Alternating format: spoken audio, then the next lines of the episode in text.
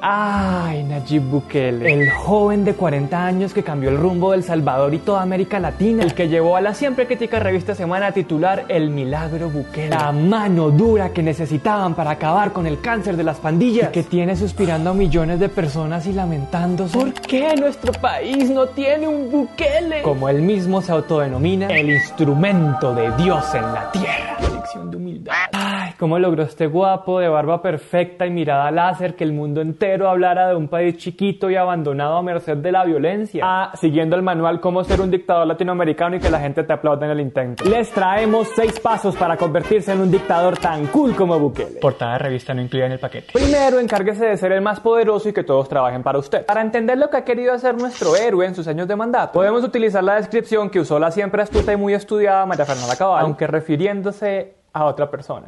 Quiere ser Luis XIV, el Estado soy yo.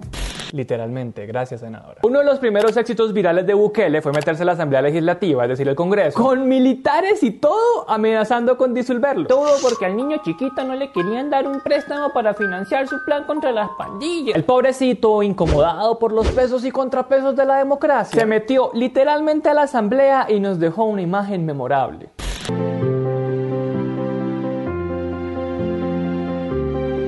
Cuando salió de ahí dijo esto. Si quisiéramos apretar el botón, solo apretamos el botón. Yo le pregunté a Dios y Dios me dijo, paciencia.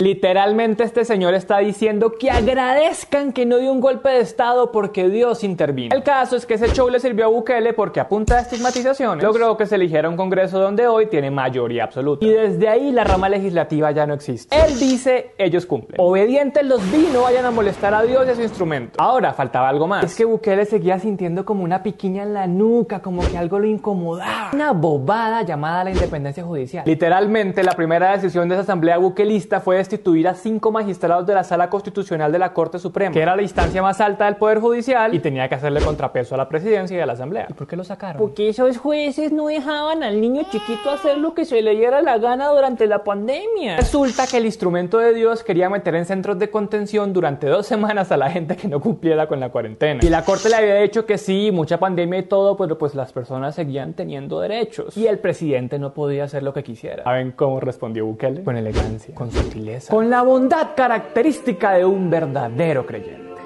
¿Qué dictador? Los hubiera fusilado todos o algo así, si fuera de verdad un dictador. Salvas, cinco, mil vidas a cambio de cinco, ¿no? Pero no, no soy dictador. Amén, hermano.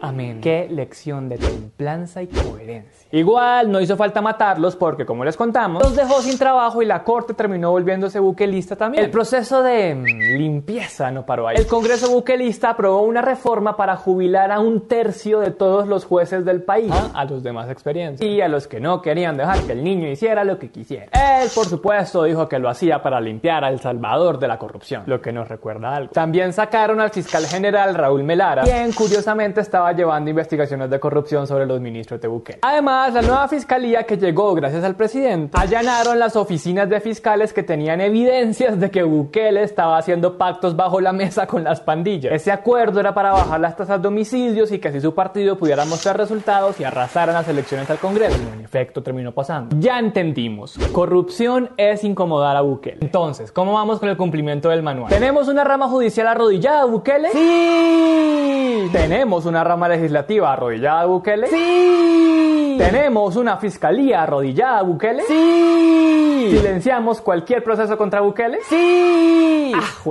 lo que es ser un alumno aventajado, aplicado y juicioso en el autoritarismo. Siguiente paso. Segundo, métale en la cabeza a todo el mundo que usted es el enviado de Dios. ¿Qué importa que sea un país laico? Bukele se ha encargado de presentarse como el instrumento de Dios. Miren cómo les predica a las fuerzas militares cual pastor de iglesia. Y nosotros somos el instrumento para sanar esta tierra. Cada uno de ustedes son un instrumento de Dios para hacerlo. Este tipo de discurso le ha servido para hablarle al 86% de la población que es muy creyente. A Bukele lo apoyan pastores evangélicos que promueven su mano dura. E incluso han llegado a decir que Dios necesita inocentes en las cárceles. No exageramos, escuchen a Toby Jr., un predicador buquelista. A los padres de familia que tienen a sus hijos detenidos hoy, que son hijos buenos, universitarios, con valores, gente que no da problema, mi mensaje es el siguiente. Eso es lo que Dios necesita en este lugar hoy. Esta es una estrategia rastrera porque con la religión permiten justificar todo lo que Bukele haga. Así viole derechos humanos. El mismo presidente presentó su plan de control territorial diciendo que ya cuenta con la bendición del de arriba. se refería a Estados Unidos. Escribió literalmente Dios guía nuestro plan. Además, Bukele también usa a Dios para atacar a sus oponentes políticos. Cualquiera que esté en contra de Bukele está más o menos en contra de Dios. Acuérdense que cuando se tomó la asamblea dijo que básicamente eran Dios y él contra los legisladores. Escúchenlo. Dios, tú me pediste paciencia, pero estos sinvergüenza no quieren trabajar para el pueblo. En una semana nos convocamos acá, nos vamos a volver a citar como Consejo de Ministros si no aprueban el Plan Control Territorial. Y si no, yo no me voy a poner entre el pueblo y el artículo 87 de la Constitución. Después, durante la pandemia, el presidente amenazó a los legisladores con no pagarles un sueldo por no aprobar unos fondos que él decía que necesitaba para luchar contra el coronavirus. Miren con sutileza cómo Bukele los deshumaniza cuando se refiere a ellos. Dios los perdone, porque yo no los voy a perdonar. Son perversos, dan asco y ellos lo saben. Y no lo digo yo, lo dice el pueblo salvadoreño. Y ojo que andar mencionando a Dios a cada rato no es porque Bukele sea un cristiano más, sino porque quiere recordar que él es el bueno y los demás están con Lucifer. Ah, y además que todo lo que él haga está justificado en el poder supremo. ¿No les parece delirante creer que todo lo que uno hace es lo que Dios quiere y que todos los críticos son enviados del demonio? ¿No les parece además blasfemo que un político, un político, crea que puede justificar todo asumiendo que sabe lo que Dios quiere? Ya vamos viendo que el milagro de Bukele es bastante manipulado, lo que nos lleva a... Tercero, sí o sí le toca invertir en una buena bodega de troles. Como buen publicista, Bukele se las dan sus redes de bacán.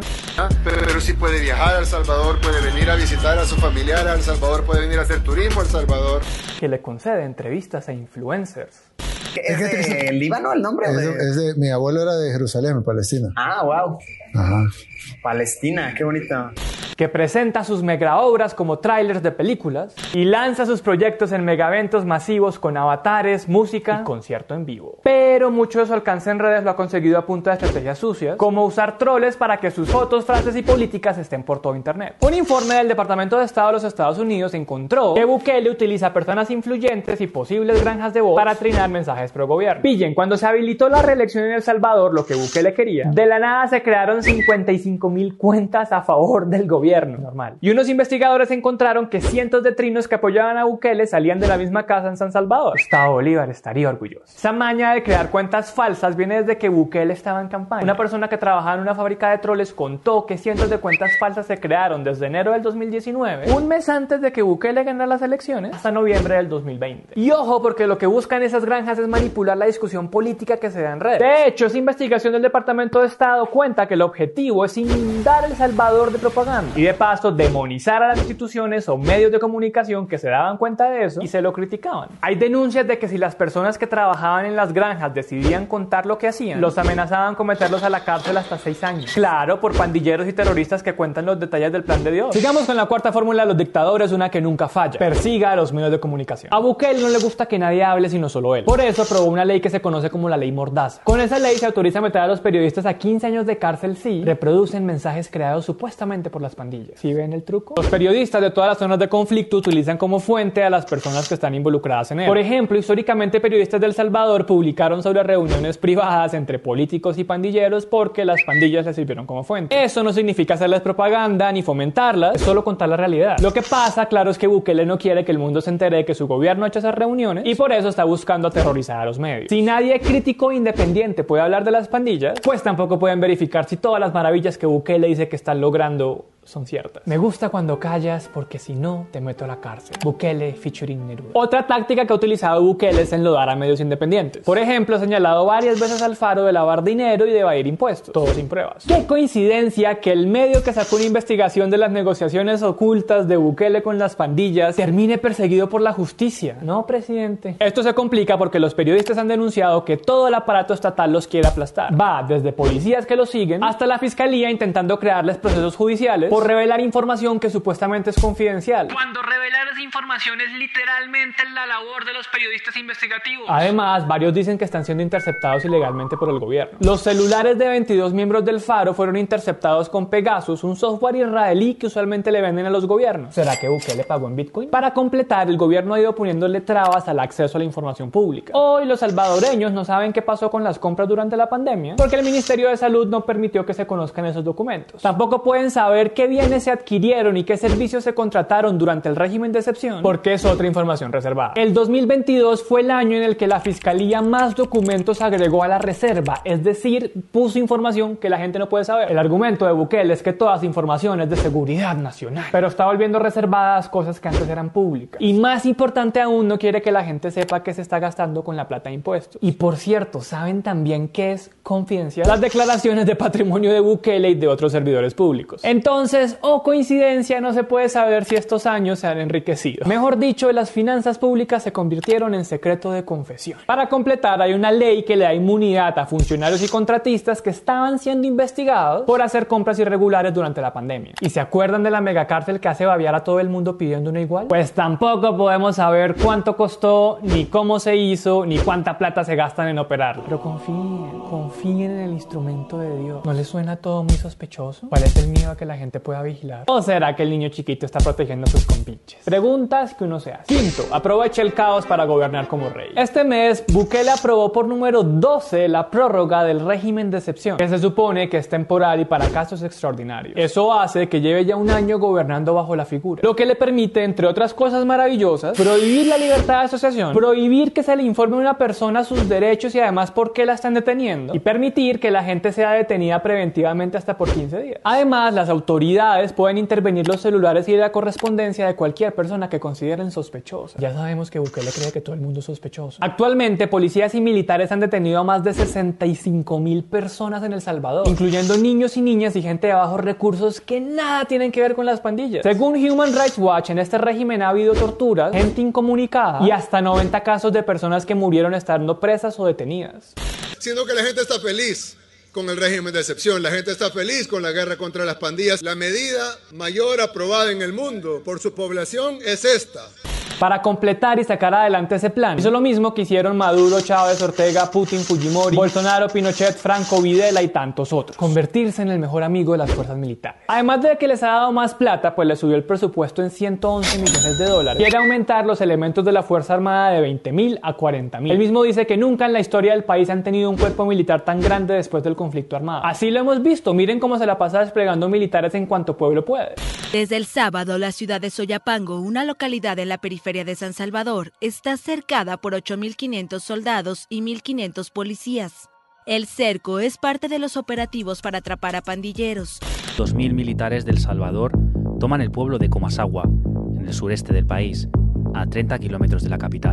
Esto es un lío porque acuérdense que después de los acuerdos de paz que le pusieron fin a la guerra del Salvador, dejó 75 mil muertos y más de 8 mil desaparecidos. La Comisión de la Verdad encontró que el 85% de las violaciones a derechos humanos durante el conflicto las hicieron las Fuerzas Armadas, los cuerpos de seguridad, los grupos paramilitares y los escuadrones de la muerte. Precisamente por eso los acuerdos de paz habían pedido reformar las fuerzas militares y quitarles su carácter político. Pero Bukele echó todo eso para atrás y básicamente les dijo, hagan lo que quieran que yo los protejo. Sexto, y este es el paso más importante de nuestro manual, asegúrese de que nadie le pueda quitar la presidencia. ¿Se acuerdan que Bukele cambió a los magistrados de la sala constitucional y puso a los que se le dio la gana? Pues estos nuevos magistrados hicieron una interpretación bien estirada y amañada de lo que dice la constitución del Salvador. Miren, había un montón de artículos que decían que la reelección estaba prohibida en El Salvador. Por ejemplo, escuchen el más claro. La alternatividad en el ejercicio de la presidencia de la República es indispensable para el mantenimiento de la forma de gobierno y sistema político establecidos. La violación de esta norma obliga a la insurrección. Es decir, tiene que haber cambios en la presidencia para que nadie se crea el instrumento de Dios y crea que es indispensable. Pero entonces los magistrados sacaron una sentencia que dice que es el pueblo el que debe decidir si un mandatario puede ser reelegido o no. Que esa prohibición de reelección responde a necesidades de hace 20, 30 o 40 años. Estos son nuevos tiempos. Claro, es que nuestro Salvador no había nacido en esas épocas. La sentencia también dice que lo único que necesita el presidente para poder participar en la reelección es renunciar a su cargo seis meses antes de las votaciones votaciones. Miren lo que Bukele decía en el 2013.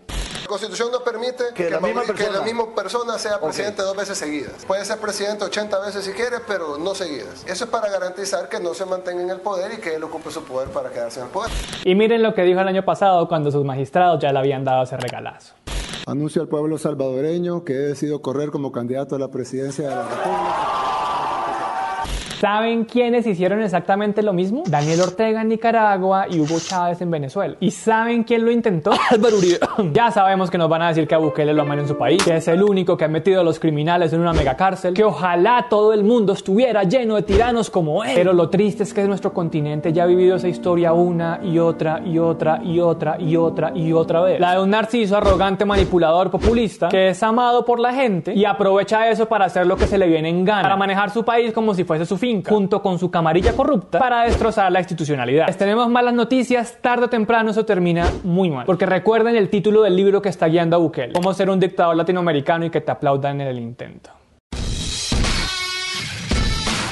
Oigan, y lo primero que quiero hacer es agradecerle a nuestras leyendas que se unieron a nuestra Baki y nos están ayudando a hacer más cosas y a crear una comunidad mucho más fuerte y que podamos experimentar eh, con un montón de ideas que tenemos. Recuerden que si ustedes quieren salir acá o quieren unirse a alguno de los niveles de la Baki, pueden buscarnos, les dejamos el link en el video, en los comentarios y también pueden buscar Baki la Puya. Eh, ojalá se vuelvan pullistas porque se los agradecemos un montón. Otro que les queremos contar es que estamos ya preparando el capítulo de la reforma pensional en Colombia. Cuéntenos en los comentarios qué otros capítulos quieren. Por ahora estamos pendientes de que más reformas se presentan. Por favor, denle me gusta a este video, dejen un buen comentario porque ya sabemos que va a estar lleno de troles. Recuerden activar la campanita si no lo han hecho. Bueno, y también cuéntenos cómo les ha parecido la puya este año. ¿Qué más les gustaría que hiciéramos? Muchas, muchas, muchas, muchas gracias por unirse a la Baki. Muchas gracias por estar acá y sigamos puyando.